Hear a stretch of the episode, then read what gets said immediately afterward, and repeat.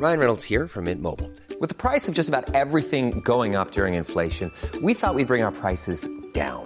So to help us, we brought in a reverse auctioneer, which is apparently a thing.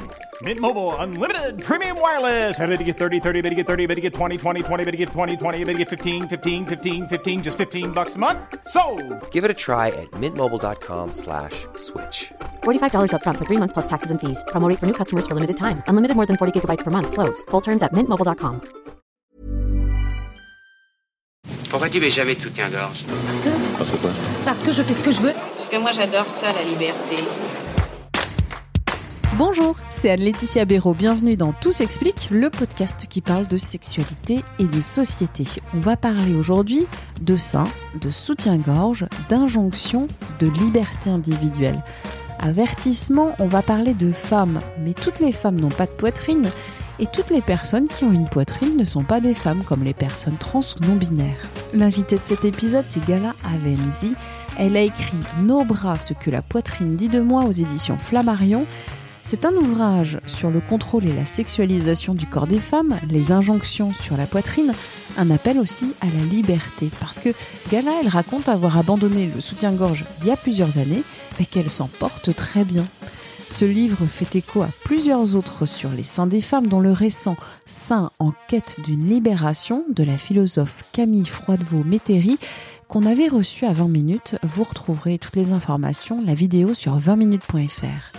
Rappelons aussi, avant cet entretien, que selon un sondage IFOP en juin 2020, 7% des femmes ne portent jamais ou presque jamais de soutien-gorge contre 3% avant la crise sanitaire. On est sur des chiffres donc relativement modestes. On va parler de tout ça avec Gala Avensi, mais revenons d'abord sur les injonctions sur la poitrine féminine. Le sein féminin doit euh, répondre à certains critères bien spécifiques. Il est montré vraiment sous certaines conditions. Il faut le montrer, mais pas trop, parce que sinon on est vulgaire. En fait, on se rend compte que les injonctions sont extrêmement contradictoires et quand on veut toutes les suivre, c'est absolument impossible. C'était important pour moi, du coup, de montrer que quand on retire son soutif, quand on fait le choix de retirer son soutif, en tout cas pour ma part, ça m'a permis de m'émanciper en fait de, ces injonctions. Donc c'est pour ça que j'ai voulu écrire ce livre, pour que peut-être d'autres femmes se libèrent de ces injonctions aussi. La philosophe Camille Froidevaux-Métry parle de, de, cette recorsetisation du, du, sein et du soutien-gorge avec les push-ups dans les années 90. Le sein, il ne faut pas qu'il soit trop montré, mais en même temps, il faut que la femme soit sexy. Mais bien sûr, parce que si on n'a pas de sein, moi je me le suis entendu dire mais des milliards de fois, ça vaut pas trop le coup. Donc il faut avoir des seins quand même, et il faut qu'ils soient sexy. C'est ça le, le, le, En fait, pour moi, quand le sein rentre dans le soutien-gorge, le soutien-gorge a cette volonté, ce but, cet objectif de le rendre sexy et euh, intéressant, valable du coup. Ton livre, c'est aussi un cheminement personnel. Tu dis, ça fait plusieurs années que tu as arrêté de porter des soutiens-gorge. C'est venu d'où? Tout à fait, oui, ça fait 4-5 ans. Euh, j'ai visionné une vidéo YouTube qui n'existe plus aujourd'hui malheureusement. Et euh, donc cette personne euh, parlait du fait d'arrêter de porter des soutiens-gorge pour une question de confort. Et c'est vrai que je me suis rendu compte que ben j'avais mal quand je avec mes soutiens-gorge, mais en fait je ne je l'avais pas remis en question cette douleur en fait. Je m'en étais complètement accommodée. Donc j'ai décidé d'arrêter de porter des soutiens-gorge. Effectivement, je me suis rendu compte que je n'avais plus mal. du coup, c'est comme ça que j'ai commencé à arrêter de porter des soutiens-gorge.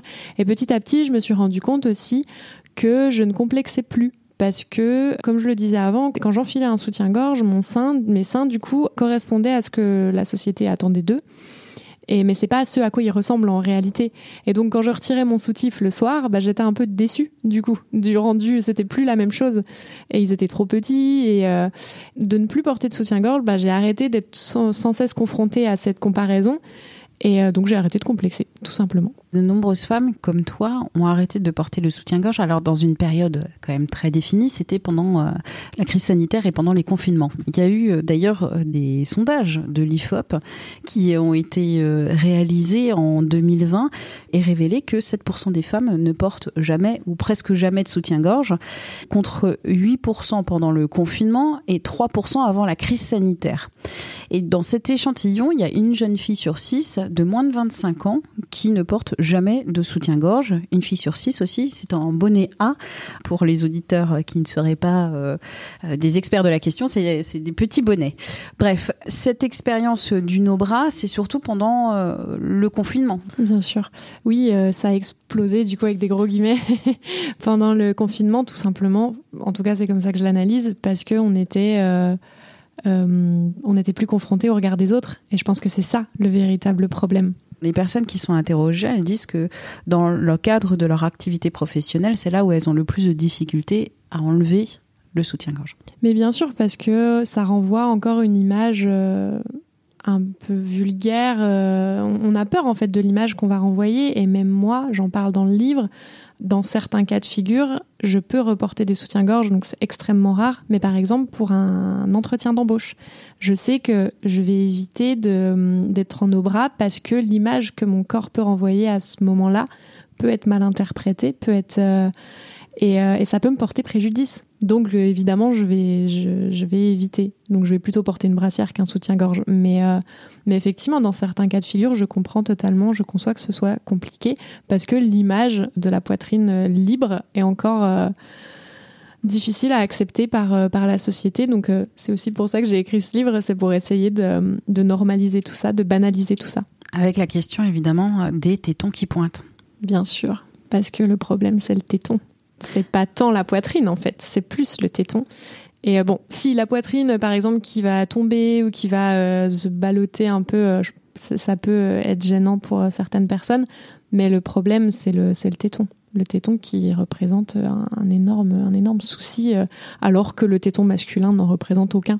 Donc c'est un petit peu hypocrite tout ça. D'ailleurs, on a vu aux États-Unis euh, le mouvement Free the Nipple, donc euh, libérer le téton en 2012. C'était avec un documentaire qui avait été fait. C'était sur euh, pourquoi les hommes peuvent se balader torse nu dans la ville sans problème et que les femmes, elles, ne peuvent pas se balader torse nu et les tétons à l'air. Donc il y a eu ce, ce mouvement et mouvement qui a eu un écho assez important encore aujourd'hui sur les réseaux sociaux.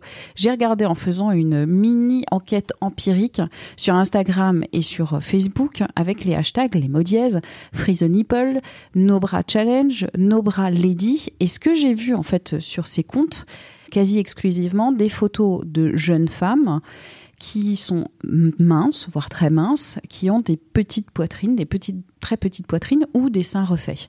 Et je me suis posé la question, est-ce que ce mouvement, alors la manifestation sur les réseaux sociaux, est-ce que ça s'adresse à tout le monde ou est-ce que ça s'adresse vraiment à une communauté qui n'est pas très large, c'est-à-dire des jeunes filles minces, à petite poitrine ou qui ont les seins refaits, donc qui sont quand même dans, un, dans une norme de la beauté validée par la société. Bien sûr, euh, alors euh, c'est totalement vrai ce que tu dis, et moi-même bah, je suis euh, mince, blanche, et avec une petite poitrine.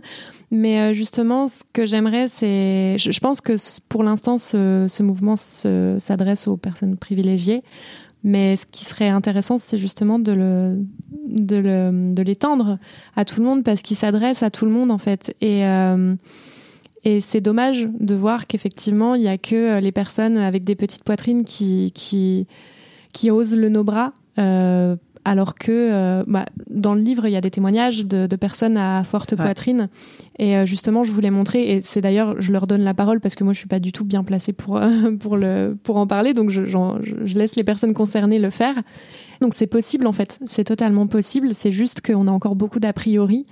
Et aussi, ce sur quoi j'aimerais euh, insister, c'est que on est toutes différentes. Et pour moi, le no bras, c'est pas créer une nouvelle injonction. Surtout, ne portez pas de soutien-gorge. Non, en fait, le but ici, c'est vraiment, en tout cas pour ma part, c'est de laisser le choix aux femmes si elles veulent porter des soutifs, mais qu'elles le fassent. Et euh, en fait, euh, elles ont un total contrôle sur leur corps et on l'oublie un petit peu trop. Moi, mon message, c'est ça, c'est tout le monde y a droit. Qu'on ait une petite, une grosse poitrine, on peut le faire si on le sent. Mais euh, voilà, c'est pas réservé qu'à une espèce d'élite euh, avec des guillemets. Il faut s'écouter, il faut faire comme on le sent, et puis si on n'y arrive pas, eh ben c'est pas grave. Euh, c'est comme ça, et puis c'est tout. C'est tout aussi valable en fait. Pour moi, c'est ça le no bras, c'est d'avoir juste de reprendre le contrôle sur son corps et d'avoir le choix de faire ce qu'on veut avec sa poitrine. Merci à Gala Avenzi pour cet échange. Tout s'explique, c'est le podcast Sexualité et Société de 20 minutes. Vous le retrouvez avec sa petite vignette bleu ciel sur toutes les plateformes d'écoute en ligne. N'hésitez pas à vous abonner sur votre plateforme d'écoute préférée, je ne sais pas, Apple Podcast, Podcast Addict, Spotify, Deezer, etc. etc. C'est gratuit et vous serez alerté des nouvelles diffusions. Pour nous écrire, audio 20minutes.fr. On se retrouve la semaine prochaine. D'ici là, portez-vous bien.